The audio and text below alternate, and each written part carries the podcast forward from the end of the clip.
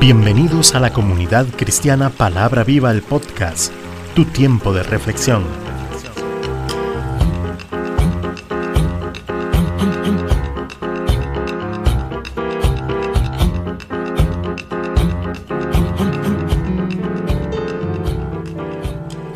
Hoy con Cecilia Alpizar.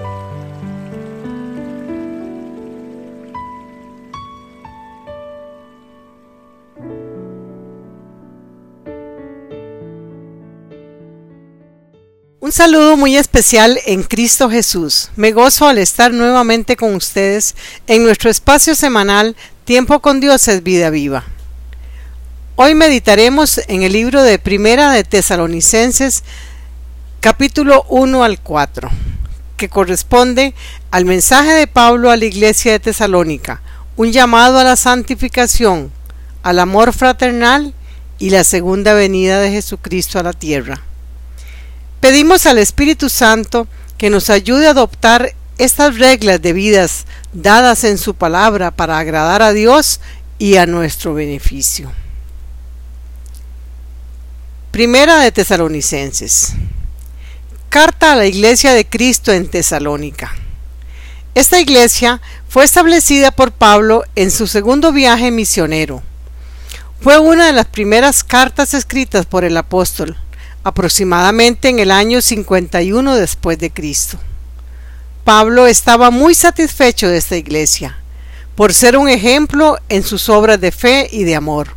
Sin embargo, debía corregir ciertos errores e ideas con respecto a la segunda venida de Cristo y les da instrucciones para vivir una vida santa, reafirmándoles las verdades del Evangelio. Pablo siempre trabajaba en equipo, ya que la labor en el reino de Dios es dura, ardua, y se necesitan obreros para trabajar en la mies del Señor. Inicia este primer capítulo con un saludo y una bendición, algo muy particular en él. Verso 1. Pablo, Silvano y Timoteo saludan a la comunidad de los creyentes de la ciudad de Tesalónica, que están unidos a Dios el Padre y al Señor Jesucristo. Que Dios derrame su gracia y su paz sobre ustedes, les dice. Pablo da gracias a Dios por ellos, pues dan testimonio de una fe envidiable y por ser serviciales y constantes. Verso 3. Continuamente recordamos qué activa ha sido su fe, qué servicial su amor y qué fuerte en los sufrimientos su esperanza en nuestro Señor Jesucristo, delante de nuestro Dios y Padre.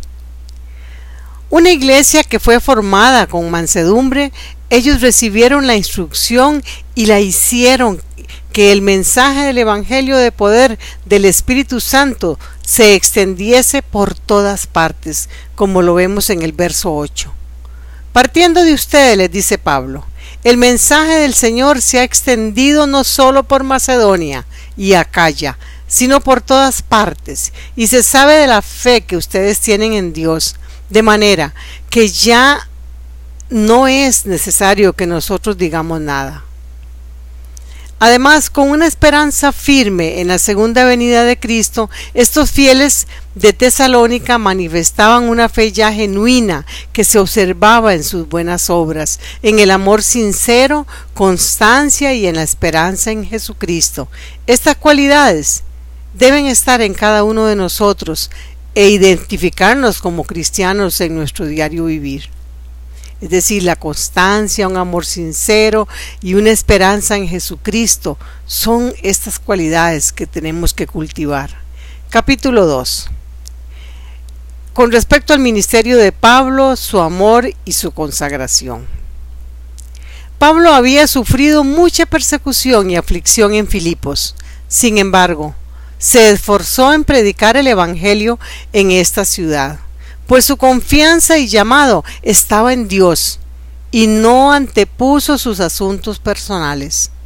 Estas cosas traen frutos espirituales y Pablo tenía muy clara su misión, que era agradar a Dios y no a los hombres. Si amamos verdaderamente a Dios, amamos de corazón al prójimo. Verso 5. Les dice Pablo, como ustedes saben, nunca los hemos halagado con palabras bonitas, ni hemos usado pretextos para ganar dinero. Dios es testigo de esto. Y, hubo una manifestación de amor muy especial. Fue tan grande el afecto y la sinceridad que Pablo sintió eh, declarárselos en una carta. Un amor semejante al de Cristo, quien dio su vida por sus ovejas. Pablo se comportó con los creyentes de manera santa, justa e irreprensiblemente. Esto es digno de, su llamamiento. Y ellos recibieron la palabra, no como palabra de hombre, sino como palabra de Dios. Por eso recibieron la exhortación y el consuelo con mansedumbre, produciendo en ellos grandes frutos. Pablo les escribe porque habían tenido que huir de ahí de manera repentina por los ataques de los judíos que rechazaban el Evangelio. Sin embargo, después de anunciarles su situación y su sentir, les explica que la aflicción es parte de la vida de todo creyente. En el verso 14 dice, cuando ustedes, hermanos, sufrieron persecución a manos de sus paisanos. Les pasó lo mismo que a las iglesias de Dios de los que pertenecen a Cristo Jesús en Judea. Pues ellos también fueron perseguidos por sus paisanos los judíos. Estos judíos mataron al Señor Jesús como antes habían matado a los profetas y nos echaron fuera, le dice también. No, no agradan a Dios y están en contra de todos.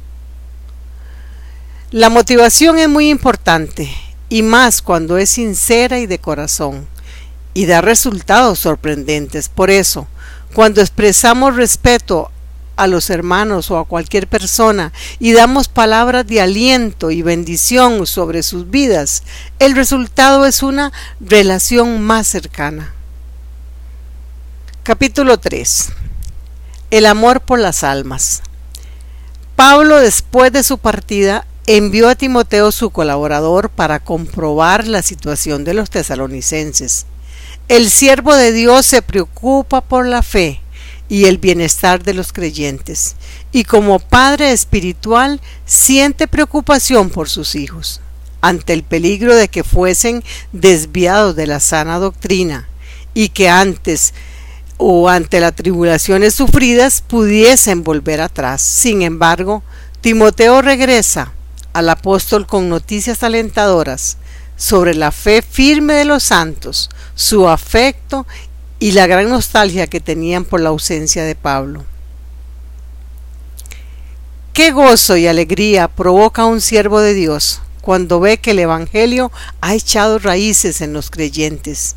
Y Pablo lo expresa en los, en los versos 9 y 10. Hace una pregunta, ¿Cómo podremos dar suficientes gracias a nuestro Dios por ustedes y por el mucho gozo que a causa de ustedes tenemos delante de Él? Día y noche suplicamos a Dios que nos permita verlos personalmente y completar lo que todavía falte en su fe. Nuestro crecimiento debe ser constante y motivados a practicar el amor con el prójimo. El apóstol Pablo ruega a Dios que aún los haga crecer y abundar en amor, como nos mandó hacer el mismo Jesucristo en Juan 13:34. Un mandamiento nuevo os doy, dice la palabra, que os améis unos a otros como yo os he amado, que también os améis unos a otros. Esta epístola nos recuerda que debemos presentarnos ante Dios en el día del juicio de manera irreprensible y en santidad, esperando la segunda venida de Cristo. Es muy importante manifestar el amor con los demás. Capítulo 4. La vida que agrada al Señor. Pablo exhorta a los hermanos a ahondar aún más en lo que han aprendido. Verso 1. Ahora, hermanos, les rogamos y encargamos. Hay dos, ahí hay dos, dos acciones. Les rogamos y encargamos esto en el nombre del Señor Jesús. Que sigan ustedes progresando cada día más y más en la manera de comportarse que aprendieron de nosotros para agradar a Dios como ya lo están haciendo. Al adoptarse esta nueva manera de vivir, se adoptan cambios en nuestro sistema de valores y comportamiento. Y esto se llega a lograr solo y solo con constancia y perseverancia, sabiendo que la voluntad de Dios es que andemos en santidad, obedeciendo al Espíritu Santo. La iglesia de Tesalónica era una comunidad reciente conformada por gentiles, influenciados por la cultura grecorromana, con mitos y comportamientos sexuales muy liberales. Pero al venir a Cristo se comienzan a ver un cambio en sus vidas, especialmente con respecto al matrimonio y la fornicación. La base del amor fraternal es la fidelidad, el cumplimiento de las responsabilidades y el no causar perjuicio a otros. Verso 11. Procuren vivir tranquilos y ocupados en sus propios asuntos, trabajando con sus manos como les hemos encargado, para que los respeten los de fuera y, ustedes no tengan que depender de nadie. También les instruye con respecto a la esperanza de la resurrección, un tema que debe ser de dominio de todo creyente. Los que ignoran la resurrección y la vida eterna creen que la muerte física es el fin. Muchos también caen en desesperación y los de la iglesia de Tesalónica, al no tener mucho conocimiento de este tema, tenían gran temor de morir sin antes ver la segunda venida de Cristo. Y en los versos 13 y 14 de este capítulo dice así, hermanos, no queremos que se queden sin saber lo que pasa con los muertos, para que ustedes no se entristezcan como los otros, los que no tienen esperanza. Así como creemos que Jesús murió y resucitó, así también creemos que Dios va a resucitar con Jesús a los que murieron creyendo en Él. Por tanto, la muerte no debe ser un motivo de desesperanza, aunque se provoque tristeza por la separación temporal. Pablo explica en orden los acontecimientos previos al retorno del Señor. Les dice así, los ángeles harán sonar una gran voz de trompeta, y del cielo descenderá Jesús. Dios juntará a sus escogidos, resucitará a los que murieron creyendo en Jesús, y seremos transformados en un cuerpo glorificado. Estemos vivos o estemos muertos, cuando Cristo vuelva, los muertos en Cristo resucitarán primero. Los que estén con vida serán arrebatados para recibir a Jesús y morar eternamente con Él. La segunda venida de Cristo es la esperanza de todo creyente. Oramos. Señor, tú eres Dios y deseas que nos mantengamos alertas y vigilantes. Por eso te pedimos con mansedumbre que abras nuestro entendimiento para hacer nuestra tu palabra y así poder agradarte con nuestra santificación y amor fraternal, estando gozosos en la esperanza hasta la segunda venida del Señor Jesucristo. Hasta el próximo episodio, si Dios lo permite, soy Cecilia Alpizar desde Santa María de Dota, San José, Costa Rica. Bendiciones.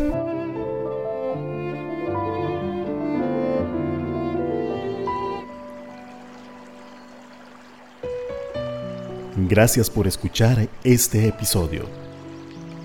Si te ha gustado, no olvides compartirlo y valorarnos en nuestro correo electrónico palabra viva comunidad cristiana arroba gmail.com. Bendiciones.